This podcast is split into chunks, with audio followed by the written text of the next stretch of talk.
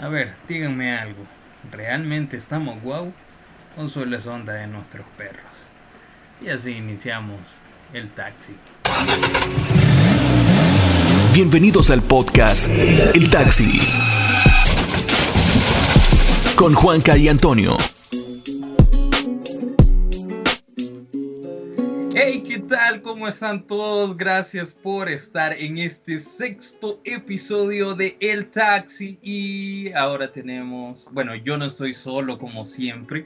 Hoy estamos separados, hoy no estamos en la oficina, pero amigo Antonio, ¿dónde Realmente estás? no estoy tan solo. Hey, Ricardo Sí. Arjona. ¿Qué onda? ¿Qué onda, Juanca? ¿Cómo están? ¿Cómo están? Hey, qué bueno, Todo- de verdad, todo eh, bien. llegar hasta sus... ¿Ah? Todo bien, te digo.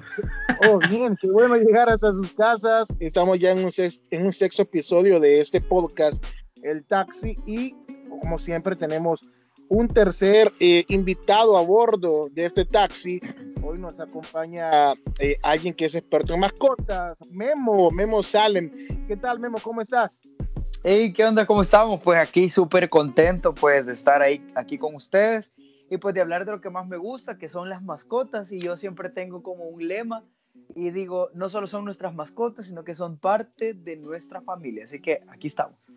Así es, pero antes queremos saber un poco de ti, Memo. Este, si nos puedes contar acerca de tu trayectoria, porque sabemos que estás también dentro de los medios y nada, queremos conocer de vos también. Mira, eh, Bueno, yo a Guillermo, ajá. tengo, que, tengo que decir algo. Yo a Guillermo, desde cuando te conozco? Eh, de- ah, bueno, desde pequeñitos. bueno, No, yo soy mayor que vos como por un año, así que no vamos a mencionar edades acá, porque... ajá. Justo no decir la edad, no, pero sí te conozco desde hace un montón. De hecho, Sí. voy, voy a, voy a dar un poco de introducción a esto. Eh, bueno, la, la mamá de Guillermo era amiga de mi, de, de mi papá, de mi tía. Bueno, de hecho, creo que vivieron en la misma colonia cuando eran niños ellas, ¿verdad? Sí, sí, sí, amigos de infancia. de infancia, se conocieron, eh, bueno, jugaron juntos, y ahí eh, cada quien jaló por su lado, tuvieron hijos y se encontraron en la misma iglesia, ¿verdad? Creo que, que se reencontraron y Exacto. o no, no sé cómo fue ahí, pero yo conozco a Guillermo, bueno, a su familia, Andrea, al papá Guillermo, su mamá Gloria, los conozco desde, uf, bueno, me conocen desde niño, pues, así que yo, de verdad admiro mucho, mucho a Guillermo por, por, por, por lo que hace, de verdad eh, eh, es alguien muy entregado y ama, ama la profesión, ama lo que hace, ama las mascotas, así que yo creo que estamos en ese tema en buenas manos. No, y fíjate que sí, de, de las personas que aman mucho las mascotas, siempre alguien me dijo, quien ama una mascota se considera una persona de mucha confianza. Sí. Sí, mira que yo pienso que para esta profesión en realidad se debe de tener vocación. Se debe tener vocación para disfrutarla, porque, o sea, es una carrera en realidad eh, dura y, y bastante sacrificada en realidad, porque, o sea, hay mucho, hay mucho desvelo, hay, hay- o sea, los animalitos, o sea, no son, o sea, no, no te entienden en realidad, o sea, no es como Ajá. que, no es como las personas que vos les digas, vaya, siéntese aquí, vamos a hacer eso, o sea, te, y te podés expresar con ellos, o, los, o ellos te dicen, mira, me duele la espalda, que hice esto, o sea, los animalitos no, ¿verdad? Entonces, es como tener un, un- un otro sentido, otra, o sea, para poder lograr entender y, y, o sea, eso es ya una vocación, pues, para, para poderlo hacer de la mejor manera. Pero Exacto. hablemos un poco de, de- de Memo, cómo, Ajá, cómo hablando- nace, Hablando de Memo. de- Pues sí, mira, hablando con lo que estaba diciendo Tony, pues lo conozco desde pequeñito. Bueno, nos encontrábamos en los cumpleaños, porque, porque mi mamá era súper, súper amiga con, con... Bueno, de hecho yo le decía a ella, tía Mayra, ¿verdad? Que ya Dios Mayra, la tiene ajá. pues en, en, en su gloria. Eh, éramos, eran súper amigas y yo, o sea, yo crecí viendo a Tony, viendo a David, o sea, viendo a todos esos niños como, como que fueran parte de, de- de- de mi familia. Pues de hecho hay fotos que estamos ahí, que el, el, el Tony chiquito. Desde ahí Bueno, inició bien, el, vieras el amor a las mascotas. Vieras qué molestón era Tony. Ya. No, no, no, no. Un poquito. De hecho, ¿cómo, ¿cómo es que me conoces? O sea, con el nombre, ¿cómo me conoces? Ah, Bueno, de hecho, pues. Como no, de hecho, o sea, yo a Tony lo conozco por Tony ya hasta ya grande. Porque chiquito, Ah. pues le decían el, el otro nombre. Que, que tu abuelito sí. se, se- se llamaba así, mi abuelo se llamaba así. Ajá, entonces Mariano. era como Mariano, el, eh, don Mariano y, es- y Marianito. Entonces, de hecho, mi mamá, él, Mariano. ella cuando habla de Tony, habla de Marianito. Porque así, así lo conocimos. Qué Pues sí. maquino un montón de cosas en mi cabeza, pero, pero te quiero, Antonio. Hasta hoy Pero- ya pero él- remate en los comentarios. Entonces ya conocemos a Tony y desde hace bastante. Pues mira, el amor a los animales inició desde muy pequeño en realidad. Yo, pues, cuando te gradúas eh, de preparatoria, ¿verdad? Que, que, que te hace, sabes que yo pensaba que, un paréntesis, que cuando te gradúas de preparatoria te hacen la fiesta ahí, que te ponen un birrete y todo eso. Yo Ajá. pensé que todos los años, cuando me acuerdo cuando estaba en primer grado y fue la clausura, yo, puchica, hoy no me entregaron diploma, decía, y no me pusieron el birrete, va". Entonces, cuando, cuando estaba en bachillerato, en, en, ¿cómo se llama? En prepa, te preguntan, ¿qué quieres ser cuando seas grande? Entonces, yo desde pequeño, imagínate, tenía cuánto, seis años, porque en prepa son seis años, ¿verdad? Eh, y yo ya sabía que quería ser. pero en ese momento yo dije, quiero ser doctor de animales, decía. no sabía que se llamaban veterinarios. Pero o sea, me, Veterinario. me, me fascinaban los animales, saber de animales. De hecho, yo le decía a mi papá, papá, cómprame, ¿por qué no me compras un caballo? Le decía, ¿por qué no, ¿por qué no podemos tener un elefante? Le decía, o sea, era como que, de hecho, ¿sabes que mis juguetes, mis juguetes eran, o sea, lo normal es que sean como carros, que sean cosas así, ¿verdad? Ajá.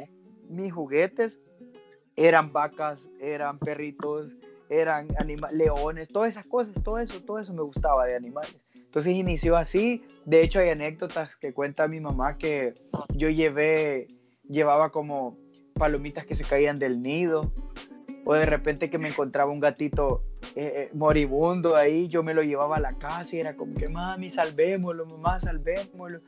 Y, y mi mamá después andaba viendo cómo, cómo los regalaba, ¿verdad? Porque en ese entonces no me dejaban. Bien, me acuerdo que una vez a un, a un bolo le encontré, eh, andaba un perrito. Mira, yo le rogué y le rogué y no me acuerdo cuánto le di. Estaba yo quizás como en sexto grado, quizás, Ajá. para que me lo diera. Y quizás como no sé cuánto andaba en la bolsa y se lo di. Y me llevé el perrito, pero yo súper feliz y mi mamá bien enojada. Y lo terminaron regalando, saber a dónde. Entonces desde muy pequeño, pues yo tuve esa, esa Amor por los fascinación y ese amor por, por los animales. Y ya hasta, hasta grande me dejaron tener perros. Sabes que mi primer perro lo tuve, o sea, yo iba a noveno grado. Iba. A noveno ese- grado. A noveno grado iba cuando me dejaron tener mi primer perro. Porque mi mamá no, no quería que tuviéramos perros. Solo eran los que yo metía, pero como los, así como los llevaba, se encargaban de deshacerse de ellos y de saber a dónde los, los llevaban. ¿verdad? Pero, mira, ajá. yo creo que sí, que ese es como, como un tema de siempre, ¿verdad? Los papás siempre nunca quieren tener como una mascota en la casa. Siempre Pero al final son los que más se enamoran.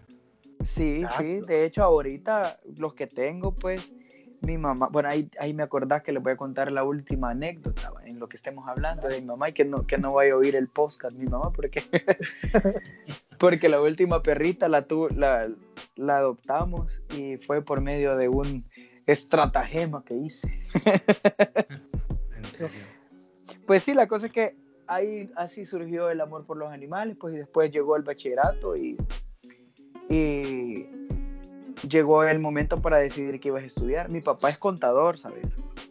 Entonces él me decía, yo quiero, hijo, yo quiero que estudies algo de la economía o algo para que vos puedas trabajar, ¿verdad? Porque pues en, en la familia pues no, no, no se estaba contemplado el gasto de una universidad, pues. Entonces tenía que ver de qué forma yo me la iba a pagar, ¿verdad? Entonces me decía, mira, si vos estudias, o sea, yo quiero ayudarte en lo que pueda, pero si no puedo, yo quiero que puedas con lo que estás estudiando empezar a trabajar y, y- y ganarte la vida. ¿verdad? Y yo fue como, No, no quiero. Bueno, de hecho mi bachillerato, te cuento, yo lo hice en opción contador. O sea, saqué ¿En un bachillerato de tres años, que era la opción contador, y, y tuve que ver, a mí en realidad los números, yo soy topado para los números, o sea, todas esas Por cosas dos. de, de fórmulas y cosas así. Te juro, yo no sé ni cómo pasé eso del álgebra, de los casos de factoreo. o sea, me acuerdo de algunas cosas, pero o sea, nunca fui como súper diestro en esa, en, esa, en esa área. Sí. Entonces yo, pero le hice frente y dije, bueno, voy a sacar mi bachillerato contador. Y el plan de mi papá era de que yo saliera de bachillerato y me fuera a trabajar a alguna oficina, ¿verdad? De asistente o de algo, ¿verdad? De mensajero, a saber, ¿verdad? Y que de ahí me, pagara la universidad. Y yo fue como, mira, papá, yo quisiera, yo quiero estudiar veterinaria, yo quiero estudiar veterinaria. Y era- ellos eran como que, no, hijo, es que mira, o sea, llegó un momento en que, o sea, se- se- el ambiente se volvió súper tenso porque ya era el momento de elegir, porque ya, ya me iba a graduar, ¿verdad? Entonces yo era como, todos mis compañeros ya tenían como a dónde iban a ir a estudiar y yo era como, no sabía, ¿verdad? Y yo solo me fui a meter porque yo comencé a estudiar en la Maferrer, en la, perdón, en la, en la UES, en la Ajá. Nacional. Yo entré en la, en la Nacional, entonces yo me, yo me averigüé cómo, o sea, tenés, me acuerdo que tenías que pagar como un recibo. Me acuerdo que no sé cómo lo conseguí, creo que mi abuelita me lo dio y fui a pagar el examen. Y fue como, o sea, así casi que a escondidas. Cuando se dio Ajá. cuenta mi papá fue como que, pero ¿y cuál carrera vas a agarrar entonces? Y yo fue como, yo quiero ser veterinario, pero y mira, y era como un pleito casi que todos los días de que no, es que no, es, o sea, llegó un momento en que mi papá me dijo, mira, hijo, eh, de esa la carrera te- casa. de- no, no, no tan, tampoco. Pero me dijo, mira, hijo, de esa carrera te vas a morir de hambre, me dijo. Yo creo yo que fue todos como- nos dicen eso. Ajá, y fue como un golpe así, va, súper fuerte, porque yo mi gran ilusión, ¿verdad? Mira, yo me fui hasta, me dijo, es que fíjate que quizás ha de ser una cosa pasajera tuya, me decía. Mira, me fui a meter a la, a la facultad de psicología y fui a que me hicieran el examen ese de aptitudes. Ajá. Entonces, eh, me salieron, me salieron tres carreras, me acuerdo. Me salió, me salió para estudiar diseño gráfico. me salió, como, como primera opción, me salía, no decía veterinaria, pero decía eh, agronomía y las ramas de la naturaleza, decía. Ajá. Y como segunda opción me salía, fíjate, periodismo. Y como tercera me salía este, Diseño eh, diseño gráfico. Que de eso, en realidad, en ter- muy tercera porque no soy tan bueno para dibujar ni nada de eso. Ajá. La cosa es que yo llegué bien feliz con mi papá. Mira, le dije, esos son los resultados. Y se quedó como, bueno, me dijo, es tu decisión. Y yo le dije que papá, yo quiero, si yo, yo quiero elegir ahorita mi futuro, pues de lo que voy a trabajar y no me quiero arrepentir y estar, ¿de qué me sirve tener un buen trabajo? Tener una Ujú. carrera que vos me elijas, pero no lo voy a disfrutar, le dije. Y así fue, ¿verdad? Cuando entré a la Nacional, gracias a Dios quedé. Tan difícil que es quedar, quedé. Y pues ahí fue, eh, comenzó la travesía de, de- de- de estudiar veterinaria y de aprender, porque mira, esto es una, un aprendizaje constante. Cada vez te das cuenta que sabes menos. Cada, cada caso que tenés es como, no, casi, o sea, hace poco tuve un caso, fíjate, de, de una perra con un problema cardíaco. Eso no te lo dan en la universidad, te lo dan como así, a grosso modo, ¿verdad? Pero ya verlo y ahí te das cuenta que decís, "Eh, casi que no sé nada, ¿verdad? y, y- y ahí leyendo ¿Y los libros y que hay que la aurícula, que la ventrícula, que las ondas P, que las ondas Q, que- o sea, y era como una, y yo digo, no, eso de verdad que tengo que seguir aprendiendo más. Mira, Sí. y ahora que, que te llevas eh, diferentes perritos a tu casa, diferentes mascotas, ¿qué dice tu papá? ¿Qué dice tu mamá? Sí, fíjate que, bueno, yo comencé a trabajar muy temprano. O sea, yo fue como, yo me metí a estudiar y yo desde el primer año fue como, yo, o sea, por eso te digo, la vocación y el amor a la carrera. pues. Yo me fui a meter a clínicas a, aprender, a querer aprender Y todo lo que aprendía lo quería poner en práctica. Ahí me veías a mí quería, diciéndole a mis tías, mire, le puedo inyectar a su perro, le puedo poner tal vacuna, ¿verdad? Y a mis tías, vaya, ponérsela. Es tanto, le decía yo. le pongo la sextuple. Ajá.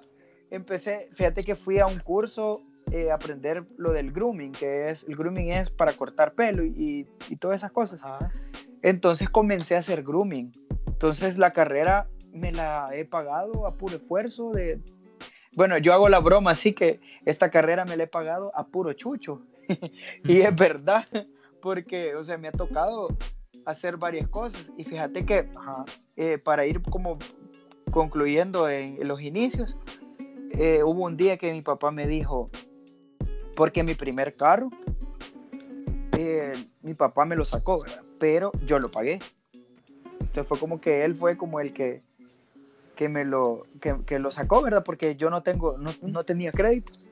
Entonces eh, empecé a trabajar y en una de esas mi papá me dijo, hijo, me dijo, en realidad no te equivocaste de lo que, de lo que querías, porque en realidad estamos viendo los frutos, pues y cuando vos le pones amor, empeño y aunque te cueste ganarte el dinero, pero, o sea, te lo ganaste con felicidad y con, y con, y con vocación, ¿verdad?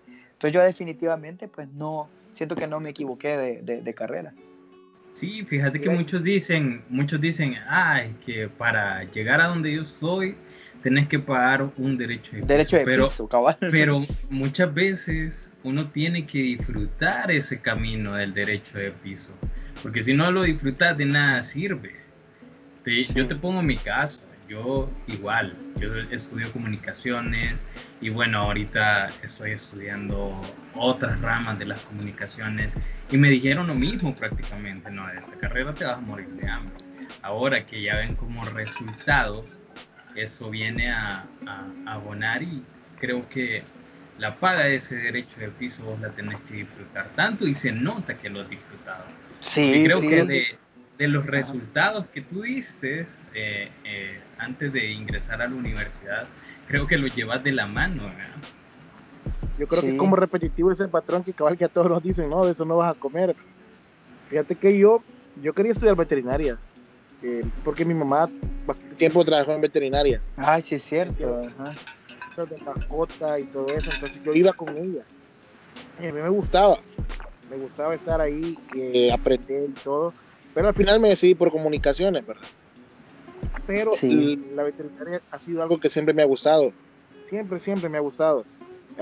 o sea, me gustaba darle de comer a los animales, me gustaba, eh, o sea, estar ahí en la tienda de mascota y todo. Me gustaba ese ambiente, me gustaba.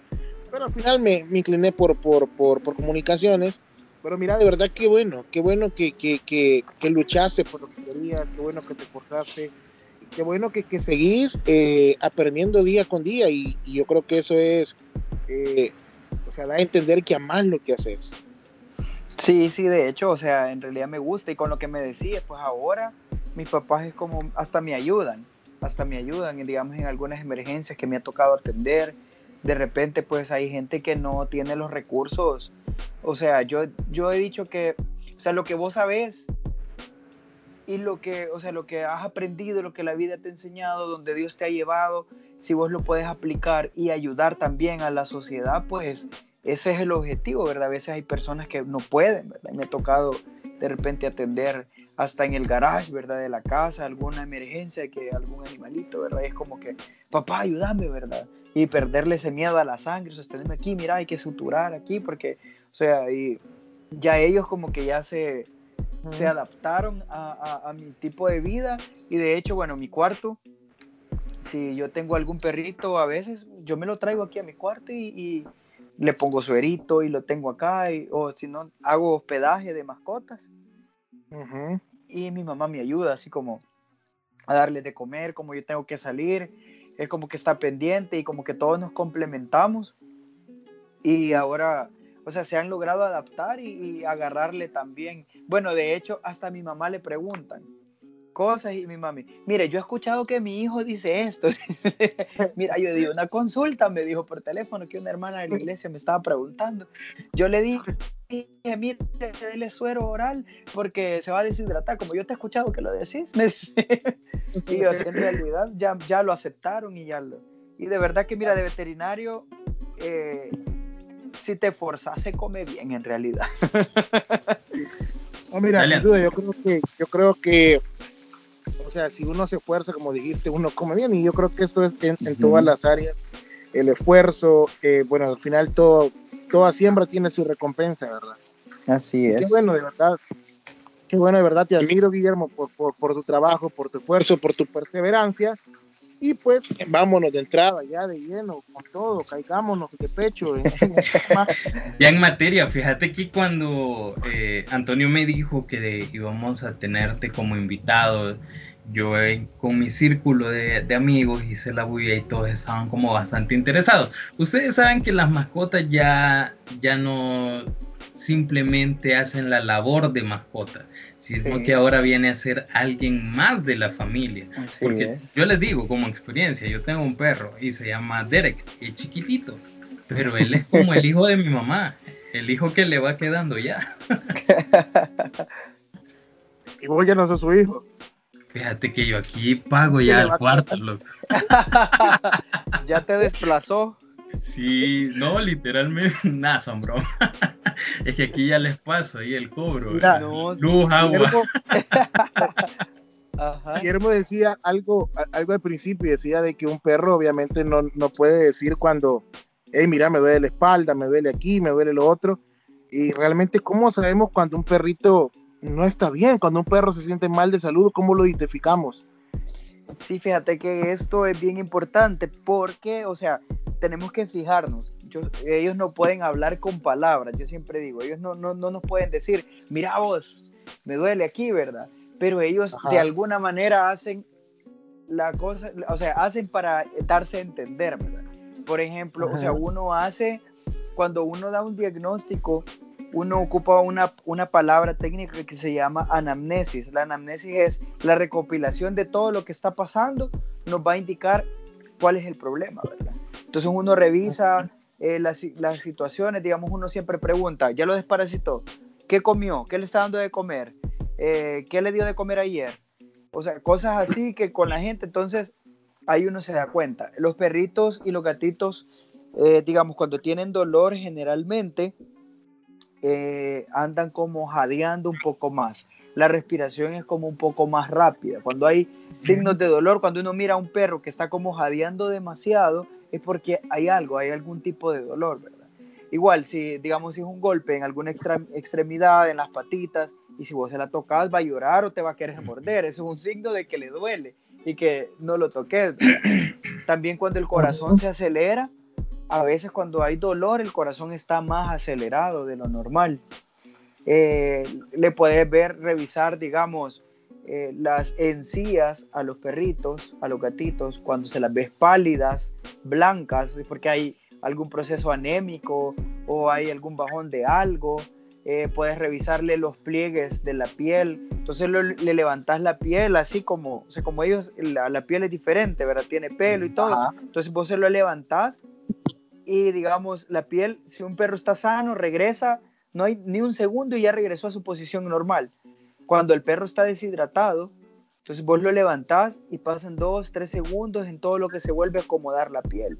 Eso te indica que tu perro, que tu gato está deshidratado. Entonces estas cosas uno tiene que ver cuando tu perrito está normal, aprendértelos cómo es para cuando él se sienta mal, vos puedas identificarlo rápido.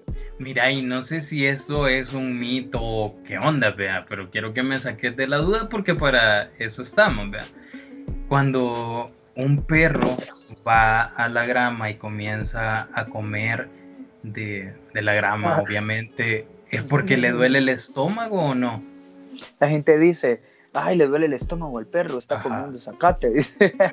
Fíjate que en realidad no es del todo mito, en realidad el perro cuando él se siente como, como un poco mal del estómago, que siente como que está con la sensación de llenura, como decimos nosotros, el comer zacate lo que induce al perro es vomitar. Si te fijas que cuando el perro come zacate, al ratito lo echa, lo vomita. Es como un mecanismo evolutivo o un mecanismo natural que el perro tiene, es decir, yo siento como que, digamos, tengo agruras o me siento lleno y necesito algo para que me quite, me saque eso. Entonces se provocan, Mm. se pueden provocar el vómito para ellos sentirse como mejor, ¿verdad? Porque al sacar lo que está malo, ellos se sienten mejor. Pero sí, no es del todo un mito, es, es, es algo Mira, real. mira, este, vaya, hay gente que, que, que es como bien tosca, ¿verdad? hay gente como, como que es bien tosca para tratar hasta, o sea, trata tosca a la gente, a las demás personas, no digamos un animalito. ¿Qué pasa cuando un animalito eh, no está bien de salud y viene alguien y dice, ay, de, de esta pastilla, dale, mira, este acetaminofén, dale? O sea, ¿qué tanto puede afectar a, un, a una mascota automedicarla? sí, fíjate es- que, sí, ajá. Sí, fíjate que es cierto. Bueno, pero a un veterinario una vez le escuché eh, en la tele, ¿verdad? Y porque decía, y si yo le doy un acetaminofén a mi perro, se va a morir o qué onda, ¿verdad? Y decía, no, porque este, acuérdense que antes de sacar una, una pastilla al mercado, se tiene que tratar con animales. Pero yo sé que cada cuerpo de cada, o cada animal es diferente. No, le, no puede ir a donde un gato o donde un perro a darle un acetaminofén y no sé qué va a pasar después. ¿Qué Sí. tanto puede afectar ahí? Sí, ese, ese veterinario que habló ese día no dijo, no lo dijo, no dijo las cosas bien. en realidad, mira, esa es una de las cosas que a mí me gusta hablar bastante y de hecho cuando he tenido la oportunidad de recalcarlo. Y siempre digo, no automediques a tu mascota por nada del mundo. No lo automediques porque hay medicamentos que son tóxicos para ellos. Para algunas especies se puede, para otras no. Por ejemplo, eh, hay medicamentos que no lo puedes usar en perro y hay, y hay medicamentos que en gato sí. Por ejemplo, la acetaminofén. La acetaminofén es altamente tóxica para los perros y para los gatos. La ibuprofeno, la diclofenac, la dolofin. o sea, todas estas, todas estas cosas son específicamente para humanos. Hay medicamentos que se pueden de uso humano que sí se pueden utilizar, pero tienen que ver la dosis. El eh, la fisiología es diferente, el modo de acción es diferente, entonces las dosis se adecuan a la especie. Por ejemplo, hay un medicamento que se, que se llama Meloxicam, que es un analgésico, que lo podemos utilizar en perros, pero la dosis es diferente a la de un humano. Entonces, la, digamos, a vos te toca una pastilla entera, pero o sea, imagínate, vos sos grande, tu peso, o sea, y el perro es más pequeño, el peso es diferente. Entonces, si vos agarras una pastilla, ay, no, dásela. O sea, te podés, eh, así como decimos los salvadoreños, echar los riñoncitos, el hígado del perro, hasta incluso intoxicarlo. Y he visto perros hasta convulsionar, sí. He visto perros morir. Una vez un señor tenía un Rottweiler y el Rottweiler como que se cayó y se le había inflamado como la espalda o algo así. Y le empezó a dar ibuprofeno y se le daba cada ocho horas. ¿Qué? Y eh, cuando llegó a la clínica, el perro llegó amarillo. Eso se llama ictericia. Cuando hay ictericia es porque el hígado está funcionando mal. Dios. Entonces, so- en dos días se acabó el, el- el- el hígado del perro y el perro se, se murió. Entonces es bien importante que no automediquemos a las mascotas. Para eso están los veterinarios, ¿verdad? Porque, o sea, o sea es como que, igual que uno, ¿verdad?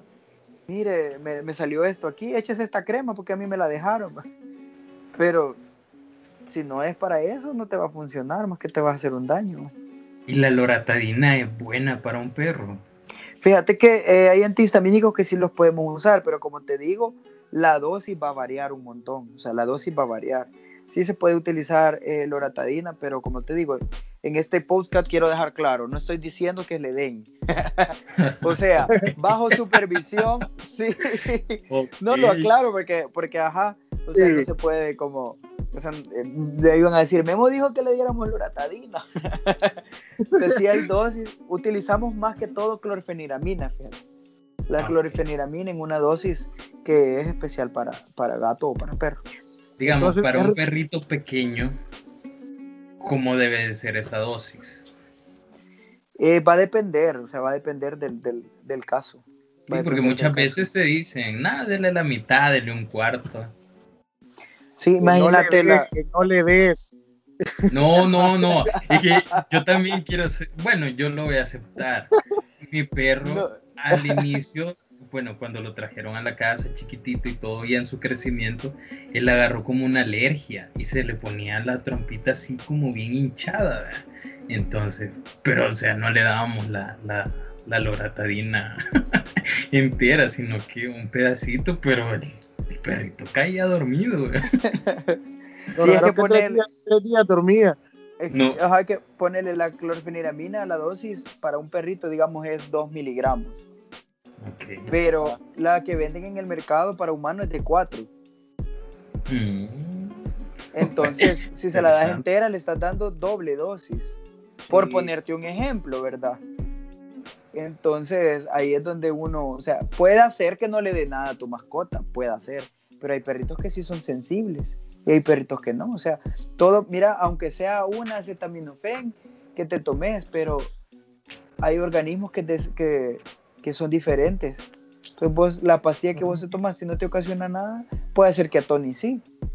Entonces, es como, como una ruleta rusa en realidad. Entonces, lo ideal es mejor eh, no automedicar a la mascota y llevarlo rápido a la consulta, ¿verdad? Porque te digan. Es recomendable entonces es recomendable entonces tener un, botiquín también para tu mascota en la casa. Sí, fíjate que de hecho sí es importante. Yo con, mi, con, con los clientes que llegan a la clínica a veces se hace, vaya, mire, usted debe tener este tipo de medicamento, este tipo de medicamento por cualquier cosa, si se golpea, por algo, en todo lo que usted me lo trae, por lo menos ya le comenzó a hacer efecto algo, ¿verdad? Entonces, pero siempre y cuando te lo dé un profesional y te dice, vaya, tenga esto, ¿verdad? Vaya, pero ¿qué es lo más básico que podemos tener en ese botiquín?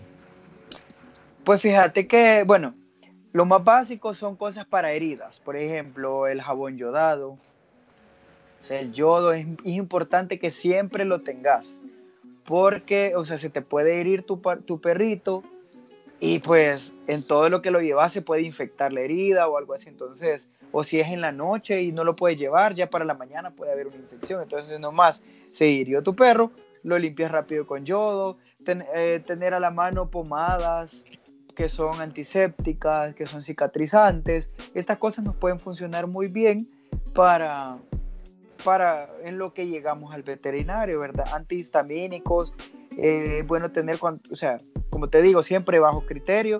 Antihistamínicos, hay perros que son alérgicos a las picadas de abeja. Entonces, tener antihistamínicos correctos puede hacer de que no se, que se le va a curar, pero digamos, se la das y te vas al veterinario. En todo lo que vas al veterinario, si te queda aquí a media hora, esa pastilla por lo menos logró detener un poco el efecto de la picada de la, de la abeja, ¿verdad? Y te pueden salvar.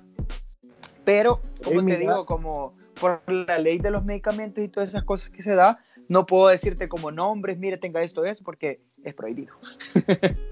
Hey, mira, este, yo no sé, no sé ustedes, pero bueno, vos, Guillermo, que sos el, que sabe, pero yo no, yo, yo no recomiendo sacar a pasear a tu perrito al mediodía. Sí, sí. Fíjate, yo, yo una vez saqué a, a Duque, de hecho Duque es patrocinado gracias a Memo. Eh, eh, cuando tenía un día antes de cumplir el mes me lo diste, me acuerdo. una bolita. Sí, era. fíjate que yo dije se me va a morir. Dije, yo te soy honesto, y me dio miedo. Porque se miraba tan, tan, no sé. Yo dije, no, no, no, no. Tan indefenso y tan. lo prometo. Yo dije, no voy a saber cuidarlo, pero mira, ahora cinco años. Entonces yo una vez lo, saqué a pasear al mediodía y cuando regreso a la casa voy viendo las cebolletas eh, como rajadas del sol por el pavimento. Entonces, ahí me di cuenta y dije, jamás vuelvo a sacar a Duque al mediodía. Sí, fíjate que hay horas para sacar a tu mascota. Es importante que lo saques, por ejemplo, tu perro que es labrador. O sea, ellos requieren que por lo menos lo saques uno media hora, 45 minutos en la mañana y en la noche también para que libere las energías. Fíjate que eh, el sol O sea, hay que evitar a toda costa el sol fuerte. Por ejemplo, de las once y media a las dos y media de la tarde no es tan recomendable sacarlo porque el sol está muy fuerte y como ellos no usan zapatos, pues. Entonces, aunque su piel es como más rugosa, pero tiende a, pues, a quemarse. Pero otra cosa importante que a estas horas el calor es bien excesivo. Sabes que el perro, bueno, el mecanismo que tenemos los humanos para regular nuestra temperatura es sudando. Cuando nosotros sudamos, el cuerpo se regula la temperatura. En, el caso de los perros, los perros no sudan. Ellos no tienen glándulas sudoríparas en, en lo que es externo, sino que tienen en la, en la, como en la, en la palmita, en las patitas. Ahí son los únicos lugares que tienen, pero ellos no pueden regular su temperatura como nosotros. Entonces ellos lo hacen en el jadeo y tomando agua. Pero si vos estás en el mero sol y, haciendo ejercicio con tu perro, te le puede llegar algo que se llama golpe de calor. Cuando el cuerpo no puede estabilizar o regular su temperatura y te puede llegar a matar a tu perrito en cuestión de minutos. Entonces es importante que elijamos las horas para salir. O por ejemplo, cuando hay perros, cuando llevas a tu perro y digamos, ay, tenía que ir al súper y lo dejaste en el carro encerrado. O sea, el perrito como no, o sea, el oxígeno lo necesita y como no es como nosotros, que nosotros pues sudamos o nos quitamos la camisa o algo, el, perro no. Entonces rápido se le sube la temperatura y se te puede morir. Entonces es importante. Cuando pase eso, digamos, hay que eh, bañarlo rápido. digamos, vos ya sacaste tu perrito al mediodía y, y, de repente hubo mucho sol y de repente ves hasta que se mareó tu perrito y ya no te lo llevas corriendo y, y a bañarlo rápido porque tenés que que, lograr bajarle la temperatura. Otros optan por ponerles agua como heladita, ¿verdad? Agua heladita o con cubitos de hielo para lograr bajar la temperatura. O cuando hay mucho calor también le puedes hacer. Mira, y es mito eh, o realidad eh, el hecho de que, vaya, cuando dicen, vea, mira, tocar la nariz al perro, por eso no tiene fiebre. Si está seco es porque tiene fiebre. es cierto, eso lo iba a preguntar. Ajá. Otro mito. Fíjate que sí, ese es otro mito. En realidad los perros, la temperatura corporal de los perros es un grado más caliente que nosotros. O sea, un perro tiene 39 de temperatura y está normal. Ah, Entonces, para lo que, o sea, para nosotros ya tener 39 de temperatura ya es fiebre, pero para el perro y el gato no. Entonces, el parámetro es diferente. Entonces, vos puedes tocarle. A veces los perros se lamen, o sea, sacan la lengua y se limpian la naricita. Ya si le ves la nariz reseca, grietadita, o sea, eso ya te está diciendo que, tu perro sí tiene algo, ¿verdad? Pero si la tienen seca y la tienen como calientita, no es, no, no es un parámetro como decir, tiene fiebre. Y, otra pregunta, ¿es cierto que los perros, los criollos, eh, no se enferman? Bien, si se enferman, ya hemos tenido varios. Fíjate que lo que pasa con el perro criollo es que tiende a ser un perro más resistente. Es un perro más, como decimos, ranger. O sea, es como, o sea, esos perros te comen huesos, te comen basura y, ahí están. Pero te aseguro que el, perrito que tiene Tony se come un hueso y, y, me está llamando, mira, vení a traerlo porque se me está muriendo. tiene que ver mucho la raza. Fíjate que, bueno, hay una teoría, te lo voy a explicar así, ¿vale? Cada perro trae como, por ejemplo, una raza tiene sus defensas ya establecidas, ¿verdad? Hay perros que son, digamos, perros cazadores. Entonces estos perros cazadores pues tienden a que su piel es más resistente porque se meten a charcos, a agua y entonces por su mismo trabajo que hacen, pues ellos son como más, más, más fuertes de la piel. Hay perros que jalan trineos, como el husky, ¿verdad? Y como las lascas. Entonces tienen esos músculos fuertes para ese tipo de cosas. Hay otros perros que los ocupan para, para como el beagle, que la nariz es súper eh, super fuerte. Entonces cada perro tiene como su, cada raza tiene como su, digamos, su poder o su don. su don o su cosa que lo hace especial, digámoslo así. Entonces, y hay cosas que son débiles, por ejemplo, un Rottweiler. El Rottweiler vos lo ves súper grande, fuerte, musculoso, pero el Rottweiler si se te enferma del estómago y no lo cuidas, se te muere súper rápido.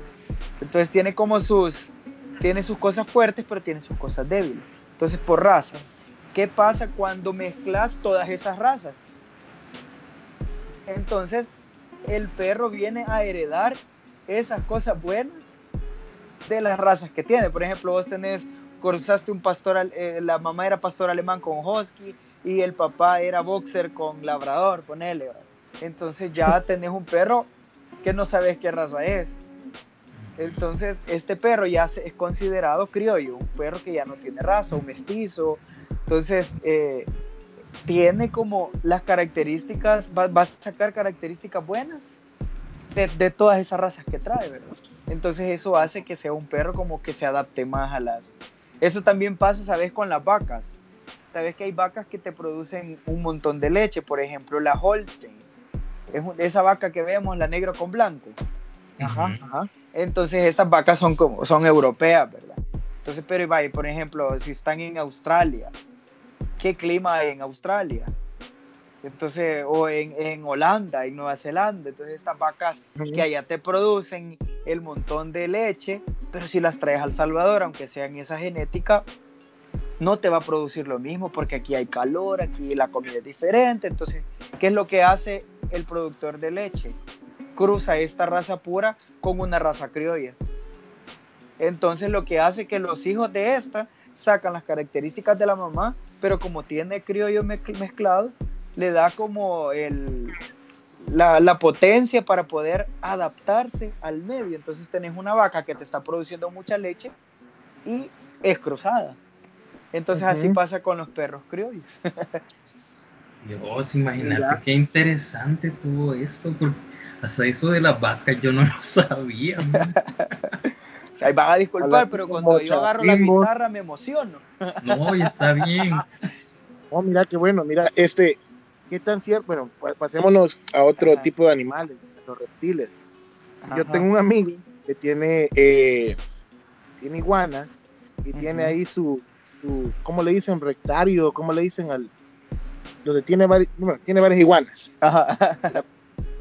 Yo, yo, tuve iguanas, también tuve dos iguanas, pero yo me acuerdo que yo les daba agua, yo les ponía agüita. Entonces, yo una vez le dije a él, mira, dale agua. Y él me dijo, no, no se les da agua. Entonces yo me quedé con esa duda. ¿Es cierto de que a los iguanas no se les da agua o, o si se les da? Sí, fíjate que la mayoría de estos animales pues absorben el agua del alimento.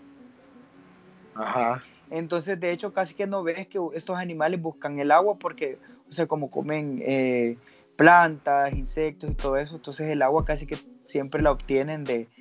Su fuente de agua es en el alimento, ¿verdad?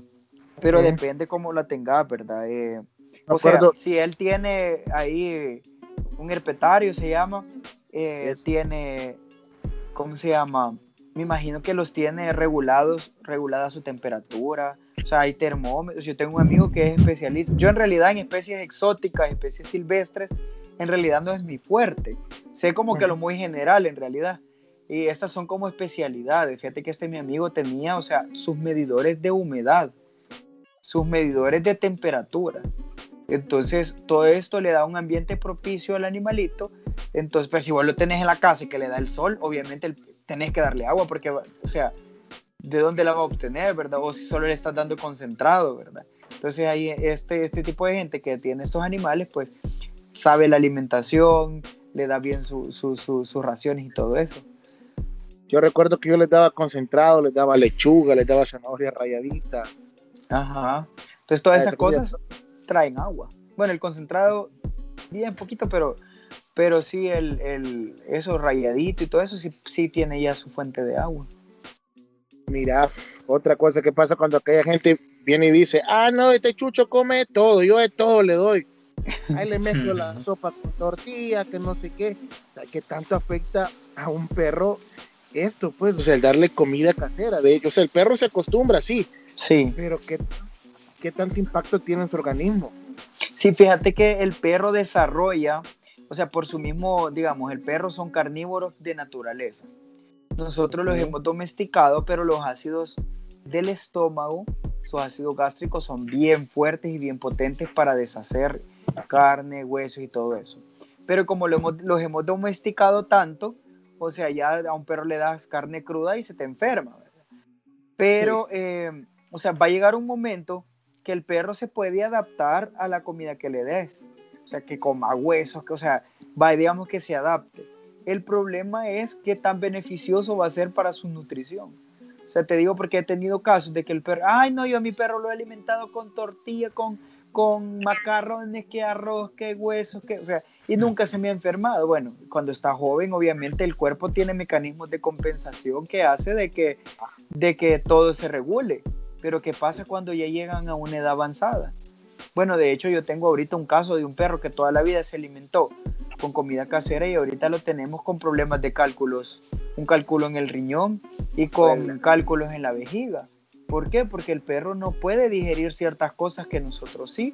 Por ejemplo, el sodio, por ejemplo, los condimentos, mucho carbohidrato. Entonces todo eso te va generando, eh, eh, ¿cómo se llama? Piedritas, eh, calcio, cosas así, ¿verdad? Y se, y se van haciendo problemas renales o de repente mucha grasa, te puede dar hígado graso, problemas de hígado.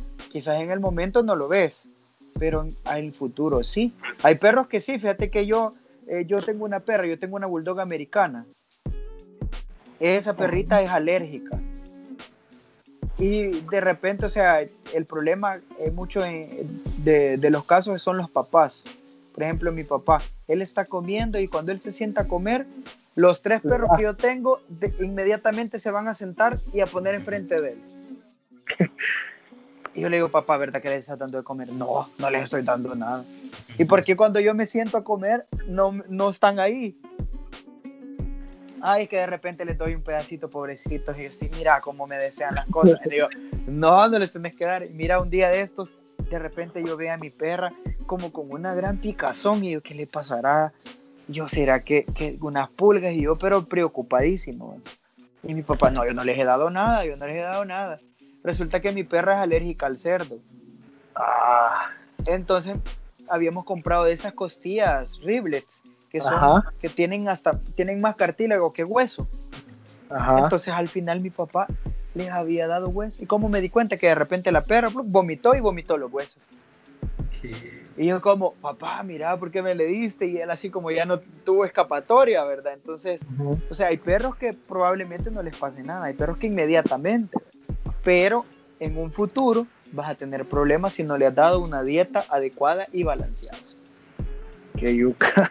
Mira, y, entrando a otro mito, ya que hace un ratito mencionaron lo de los Pitbull, Rottweiler, ¿qué tan cierto es que esta raza de perros desconoce a, muchas veces a su, a su dueño y hemos visto muchos accidentes. Días atrás hemos visto en las noticias que, que un perro como que mordió a uno de los funcionarios. Entonces, ¿qué tan cierto es esto? Sí, fíjate que este tipo de razas eh, no es que desconozcan.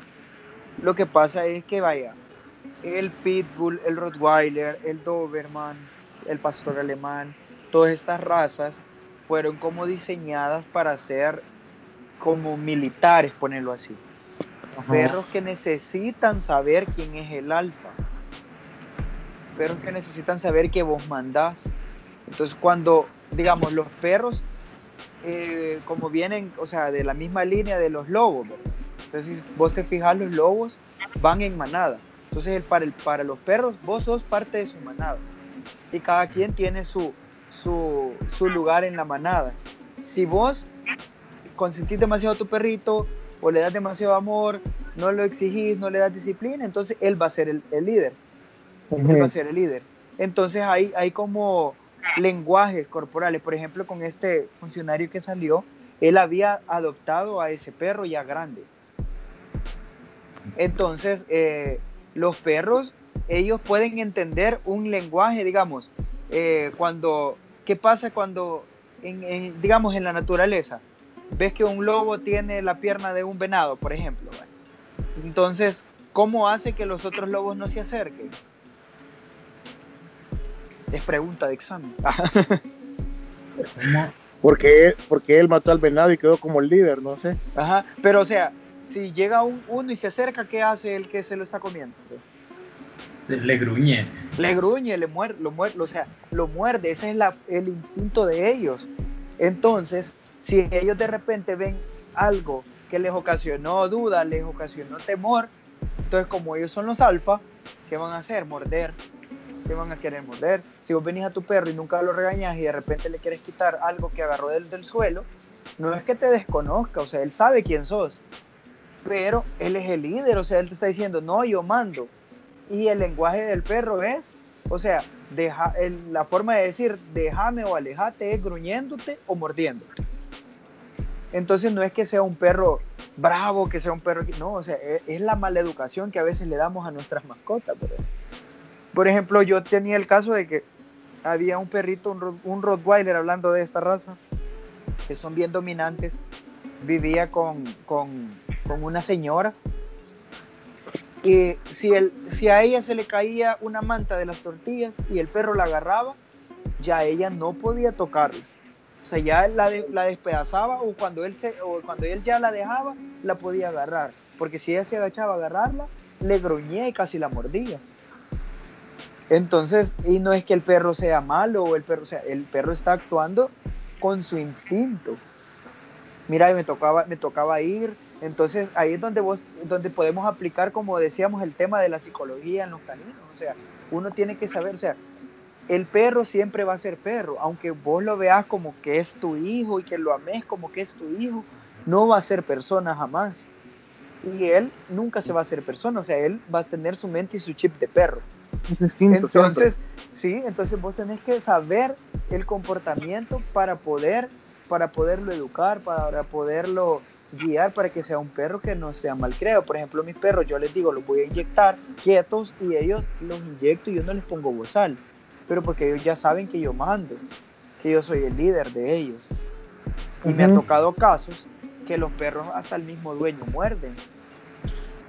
Entonces ahí donde, donde no es que el perro sea malo o que el perro desconozca, ¿verdad? Otro, otro, otro ejemplo es que los perros reconocen mucho los olores. Entonces una variación del olor lo va a confundir. Entonces se da el caso con los pitbulls, que digamos si vos entras a la casa y vas tomado, por ejemplo, tu humor va a cambiar, el olor va a cambiar. O te pusiste demasiada loción, o estuviste en mucho contacto con, no sé, cargando vueltos agarrando cosas con un olor diferente. Entonces el perro, el primer olor que va a sentir es ese. Entonces ahí es donde uno tiene como, o sea, cuando llegues a tu casa y tenés una de estas razas, es como aplaudir, hablarle, silbarle, a modo de que, o sea, porque el instinto del perro, digamos, cuando vos no estás en tu casa, el perro inmediatamente cuando vos te vas se pone en modo vigilante, en modo protección. Entonces cuando vos llegas, toca- tocas la puerta o, o- o haces el sonido con la llave, entonces ya el perro al reconocerte desactiva, digamos, el modo, modo guardián y es como me pongo feliz. Pero si vos llegás sigilosamente y de repente entraste de la nada, el perro va a estar todavía en modo vigilante. Entonces lo más probable es que te va a morder o te va a gruñir o se te va a tirar encima en lo que te logra reconocer, ¿verdad? Qué interesante. Mira, hay gente que, hay gente, hay gente que dice, no, esta raza de perros es bien cariñosa con los niños. O, hay- o esta otra raza de perros, no, esta raza de perros es bien violenta, son bien bravos, que no sé Sí. qué, son bien enojados.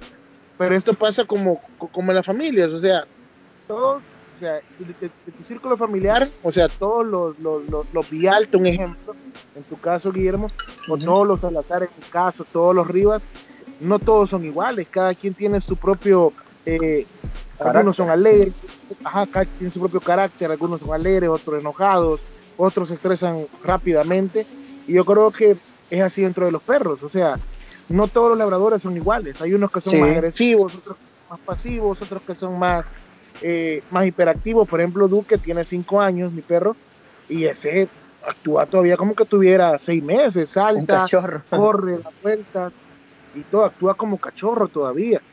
Entonces, eh, yo creo que cada, cada perro tiene como su, como su carácter. Sí. Yo creo Fíjate que cada- esto es, es, es bueno que lo mencionas, porque, o sea, sí, en realidad hay razas que ya se predisponen a ciertos comportamientos. Por ejemplo, el labrador, o sea, ya tiene que son súper inteligentes, o sea, y aprenden súper rápido. Y hay perros, por ejemplo, que uno los indica, digamos, cuando. Yo, siempre digo, cuando vas a elegir tu mascota ideal, tenés que ver varios factores. dónde vivís, con quién vivís, tu presupuesto económico, para poder vos elegir a tu mascota ideal. Por ejemplo, razas que son para niños, por ejemplo, eh, la raza número uno es el boxer. El boxer, vos, eh, ellos son, hasta les dicen perros niñera. De hecho, yo tengo unos clientes boxer y ellos tienen niños. Mira, los niños son tremendos. Los agarran de los cachetes, se guindan de ellos, se suben como que son caballos y los perros como que solo los vuelven a ver y es como, dale, seguí, o sea, te voy a, te voy a, pero por ejemplo un chihuahua no es, no es, es totalmente no recomendado para niños, porque es chiquito y todo, pero son muy nerviosos y son muy temperamentales ya por, por su genética. Entonces tenés que ver, hay razas que sí se pueden adecuar, o sea, cada quien tiene su carácter, es cierto, pero hay razas que son como más predisponentes o tienen características de, de, su carácter ya bien establecidas que, que las puedes adecuar, ¿verdad? Por ejemplo, eso, o sea, un boxer o un Rottweiler jamás lo debes de tener cuando hay gente mayor. ¿Por qué? Porque son perros muy enérgicos, el dálmata, por ejemplo.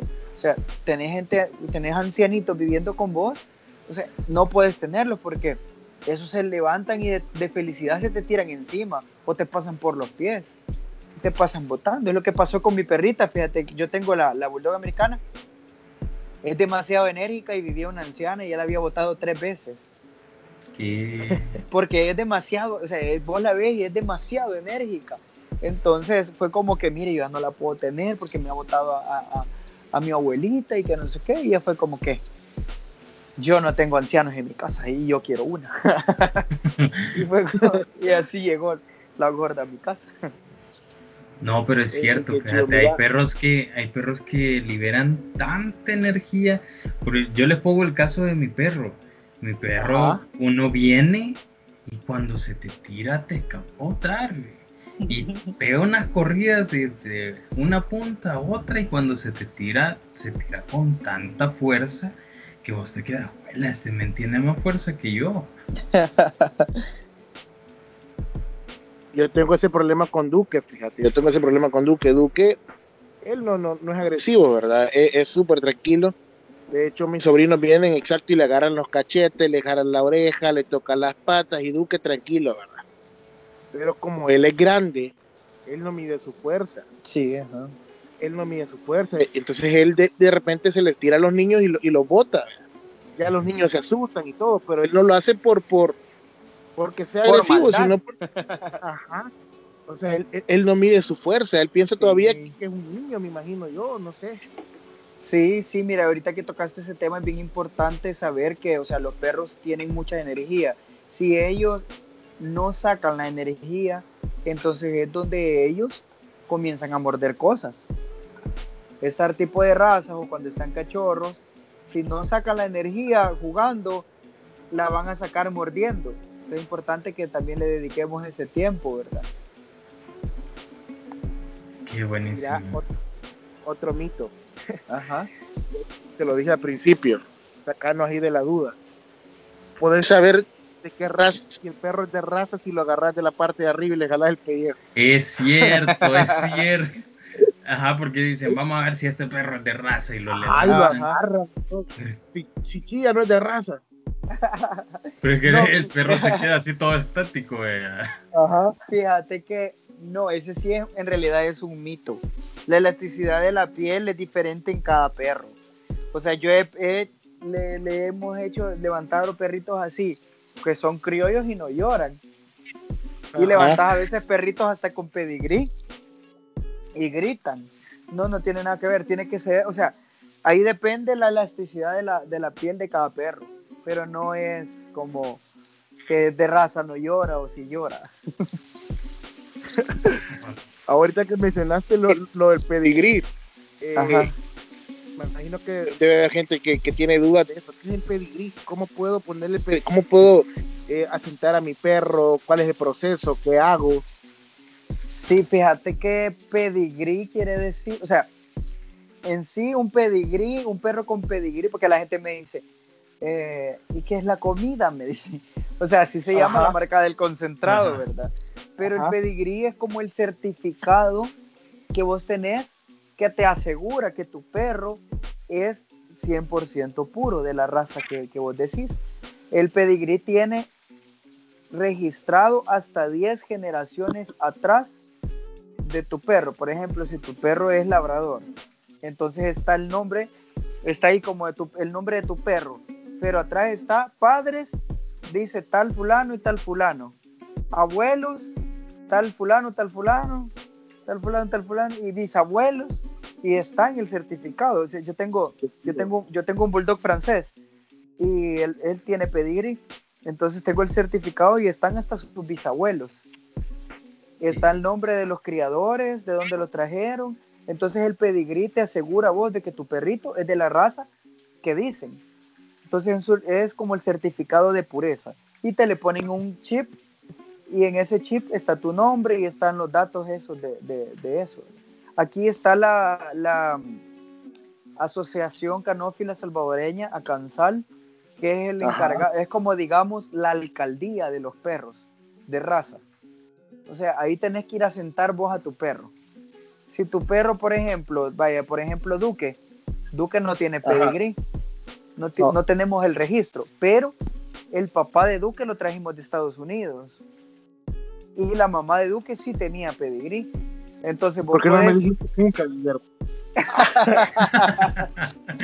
o sea que Duque, vos, tenés un, perro, o sea, un perro de, muy bien, pues, un, ah. un, buen perro. Entonces vos lo llevas a Cansal, pagas un peritaje, se llama, entonces el encargado te revisa tu perro, porque cada raza tiene como un estándar, por ejemplo, las orejas tienen que ser así, la mordida, la mandíbula tiene que ser diferente, de esta forma, que las patas tienen que ser esto, que deben de tener un color específico.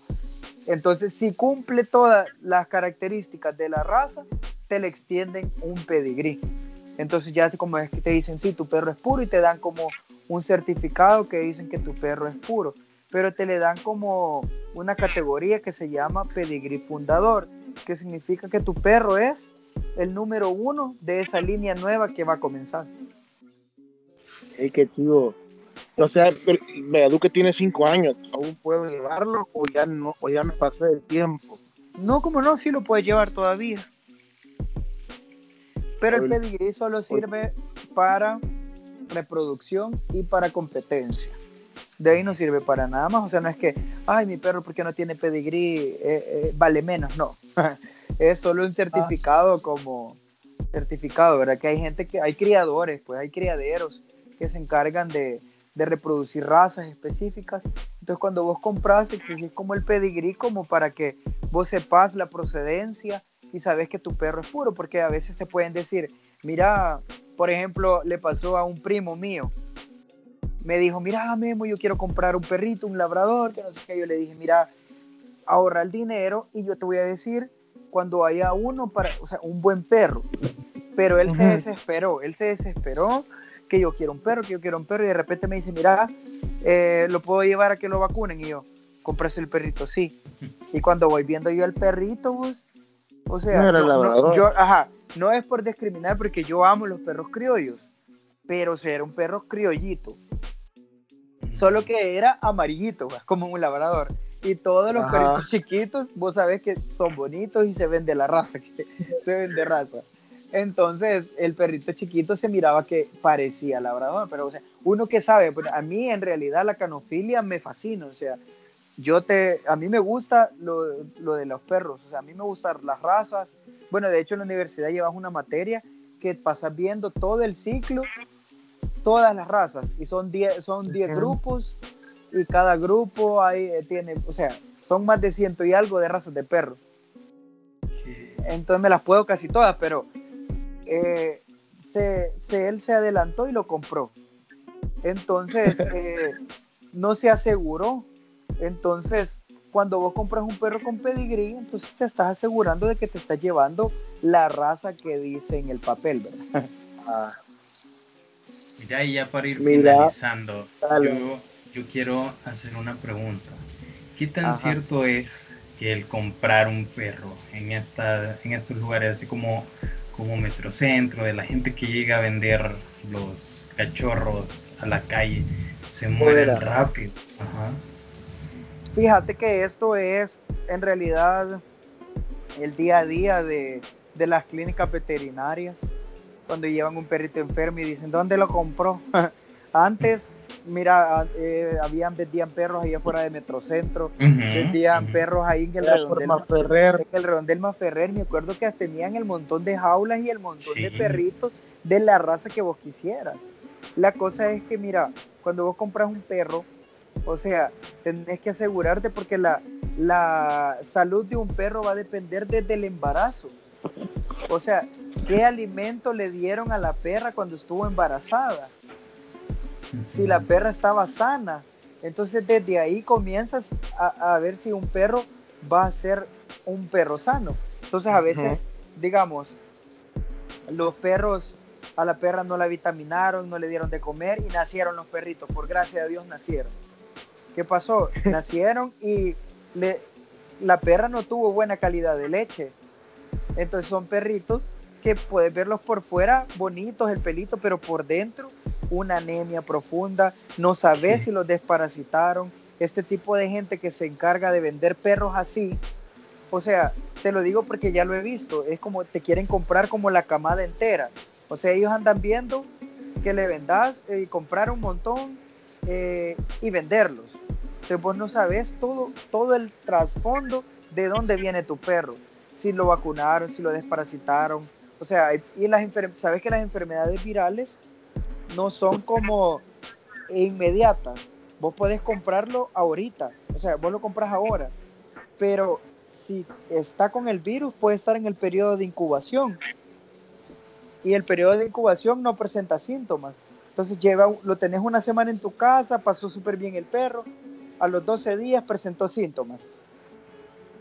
Y estaba enfermo porque venía ya enfermo de que estuvo en hacinamiento, o sea, compran las camadas, o sea, si te, no sé si te acordás del, del Rondel Maferrer, tenían las jaulas a la par, o sea, y si un perro está enfermo, así como el coronavirus, pues se pasa. Si yo te estornudo, te paso la enfermedad. Entonces, así pasa con los perros, o sea, si es una enfermedad gastrointestinal, si el perro hizo diarrea en esa jaula y, se lo llevaron, y al día siguiente metes otro y no la lavaste no la limpiaste bien, ahí quedó el virus o la bacteria o el parásito. Entonces, por eso es que en sí, comprar en, en lugares así no es muy recomendable porque no sabes todo el trasfondo. En cambio, si lo compras de un criadero o de una, o de una casa, por ejemplo, o sea, vos sabés que se le ha puesto empeño, se le ha puesto esmero y tienen sus controles y todo eso. Mira, este, vaya, yo, yo conocí un caso de una amiga que de hecho ella compró un perrito, no en la calle, ¿verdad? Bueno, se lo vendió una persona, le dijo ya va vacunado, ella se confió de eso, que el perrito ya iba vacunado y todo. A la semana quizás de tenerlo, el perrito comenzó a vomitar, comenzó con diarrea, lo llevan a, eh, lo, llevó al veterinario, resultó que el perro no tenía eh, la desparasitada ni tenía la vacuna de la parvo. Entonces, lo, terrible es que, o sea, si el perrito tiene parvo, no lo puede, el doctor, el veterinario no lo puede inyectar inmediatamente, no lo puede vacunar inmediatamente, sino que tiene que esperar que le pase el, el efecto, ¿verdad?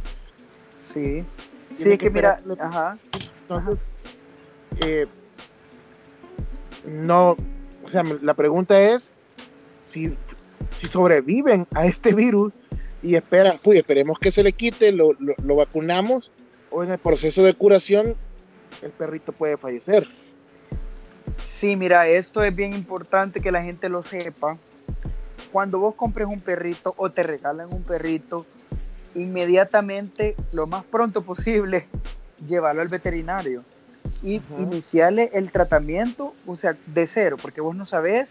En realidad yo le digo, yo no me voy a confiar lo que le pusieron. Y más si a veces te dan cartillas de vacunación sin nombre, sin sello, entonces es como de dudosa procedencia. Entonces, las vacunas son para prevenir.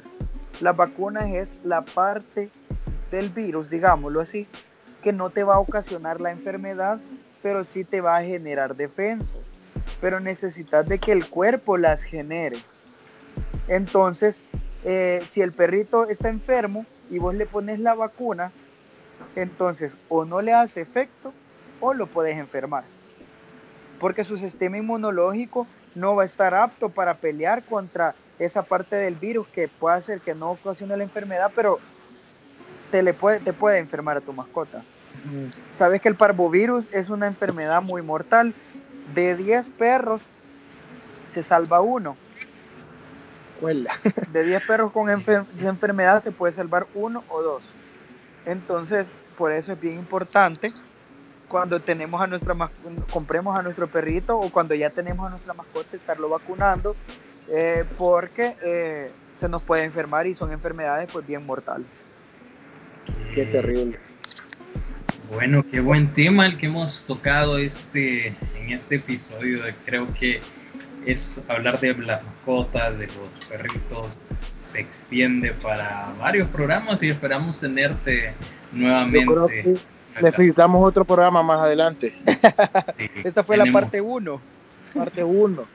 Sí, yo creo que sí, porque, porque imagínate, ya llevamos más de una hora hablando y creo que todavía hace falta más. Hay mucha tela por cortar, como dicen. Hay muchas preguntas todavía.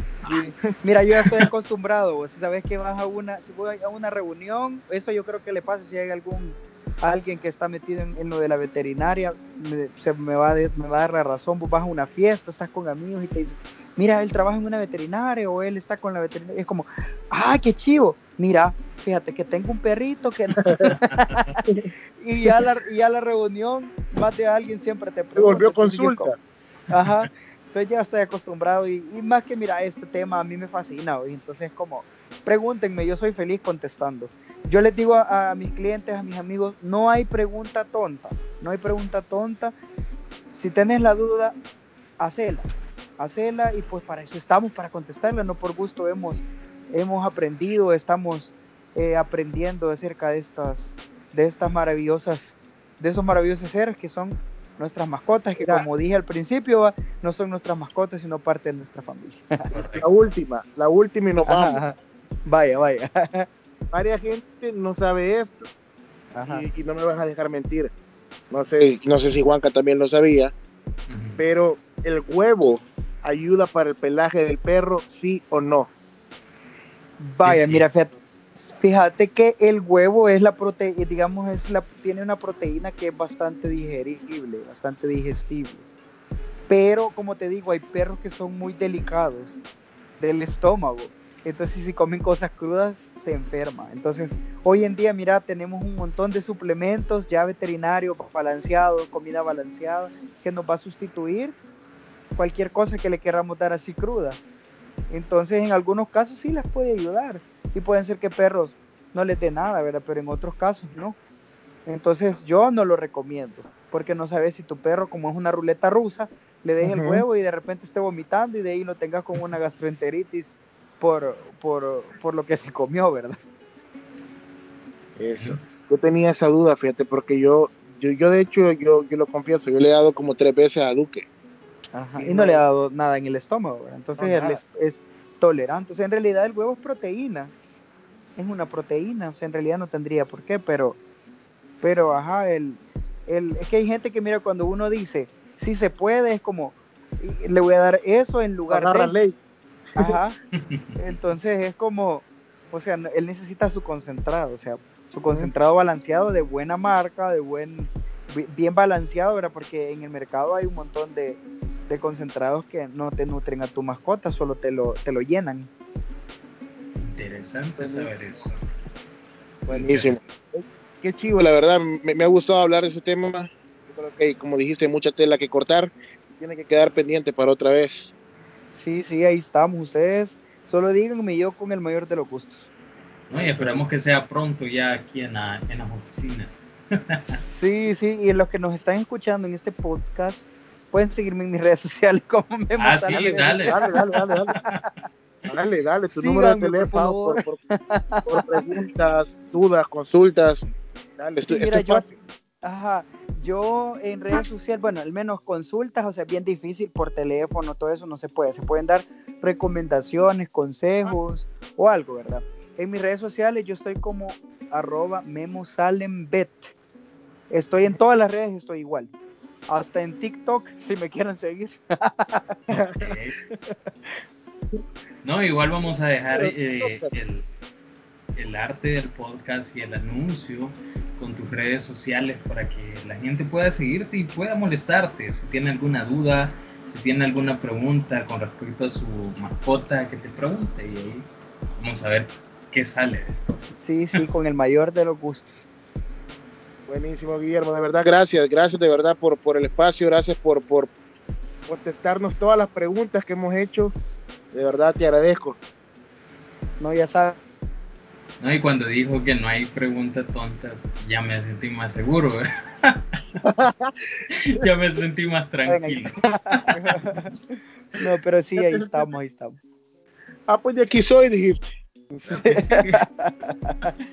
No, porque uno tiene la duda y muchas veces por pena uno no pregunta. Sí, no, mejor hay que uno tiene que dar, tiene que preguntar. Eso es algo que mi papá siempre me dijo. Vos pregúntame y si hay dos cosas que te van a decir sí o no, me yo como. Sí, pues, yo, soy, yo soy bien preguntón, yo, yo sí lo confieso. Sí, no, pregúntenme. Yo, mira, eh, gracias a Dios, Dios me ha premiado con paciencia. Soy bien paciente. Eh, me gusta tratar de darme a explicar o tratar de ver la forma de cómo darme a entender, ¿verdad? Porque, bueno, en esta profesión hay mucha gente, pues, encontrar de todo, ¿verdad? Encontrar gente muy humilde, que no le puedes estar hablando con términos médicos. Mm. Entonces tenés que adecuar tu lenguaje para que te entiendan y que le den la medicina a tu perrito y que se cure. Entonces yo no hay pregunta, no hay pregunta tonta, yo soy feliz contestando. Qué bueno, qué bueno. Bueno, Antonio, así que terminamos ya este sexto episodio.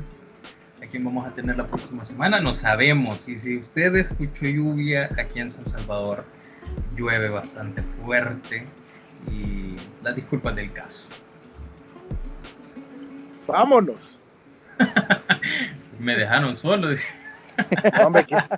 Vamos, vámonos.